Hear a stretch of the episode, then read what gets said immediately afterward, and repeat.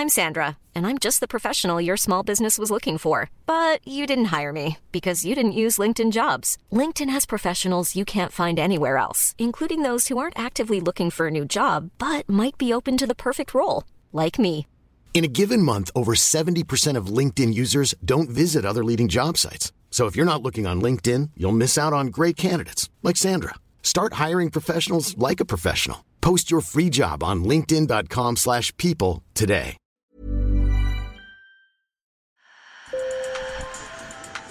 Bonjour. Hello. Hola. Marhaba bikoum. Sur le fil, Le podcast d'actu de l'AFP. des nouvelles choisies pour vous sur notre fil info. Et si les diamants synthétiques permettaient de se débarrasser des diamants de sang, ces diamants naturels dont l'extraction a permis le financement de groupes armés et entraîné des violations de droits humains? Vous vous rappelez sûrement du film Blood Diamonds avec Leonardo DiCaprio dans les mines du Sierra Leone. Elle a surgi des entrailles de la terre, une pierre si rare que l'homme est prêt à tout pour se l'approprier. Développés pour la première fois dans les années 50, les diamants synthétiques font concrètement partie de l'offre en bijouterie depuis moins de 10 ans et leurs exportations augmentent en flèche, surtout depuis les sanctions occidentales imposées à la Russie, grande exportatrice de diamants. Et souvent, c'est une image plus écologique qui est mise en avant par l'industrie du diamant de synthèse, mais les avis divergent sur cet aspect.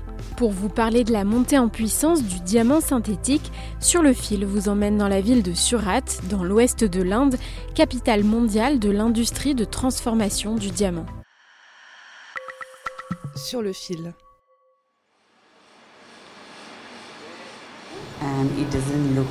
Il n'a pas l'air d'être artificiel, on dirait un vrai diamant. it's a real diamond.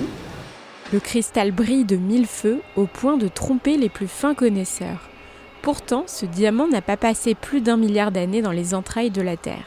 Loin de là, il est flambant neuf, né dans un laboratoire indien, et il vaut moins de la moitié du prix d'un joyau naturel.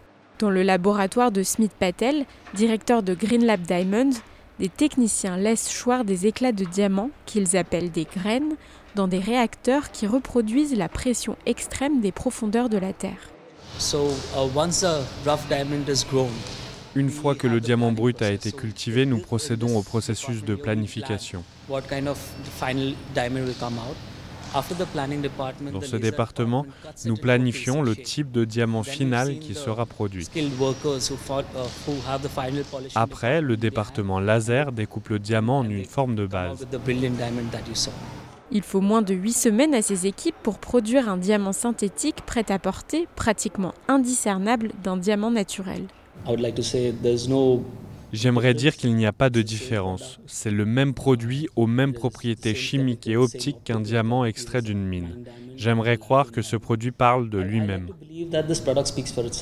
Selon lui, Green Lab Diamonds a connu une croissance de leur production de 400% en volume d'une année sur l'autre. La part de marché mondial en valeur des diamants synthétiques a été multipliée par 6 en 5 ans et représente aujourd'hui 18,5%. Elle dépassera probablement les 20% cette année selon Paul Zimniski, analyste de l'industrie. Rita Davaria est directrice générale de la marque de bijoux indienne Elmas qui vend des diamants. Les clients veulent toujours connaître les prix parce qu'ils veulent comparer ceux des diamants de laboratoire avec les naturels. Ils n'achètent pas seulement parce que le diamant est durable, ils veulent aussi acheter un bon prix. Effectivement, le prix est un des aspects attractifs de ces diamants de synthèse. À presque 300 km au sud, à Bombay, Leka Prabhakar est venu faire un tour dans la bijouterie Limelight. Si on prend le diamant que je possède actuellement, une pierre extraite d'une mine serait au moins 5 fois plus chère que le diamant de laboratoire. Le développement des diamants synthétiques est aussi lié aux crises sanitaires et géopolitiques de ces dernières années. Dinesh Navadia est président de l'Institut indien du diamant.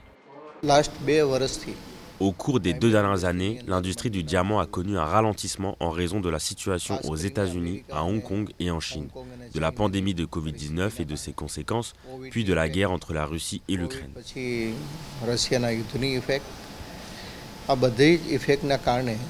Sur le marché international, la demande de diamants taillés et polis a ralenti.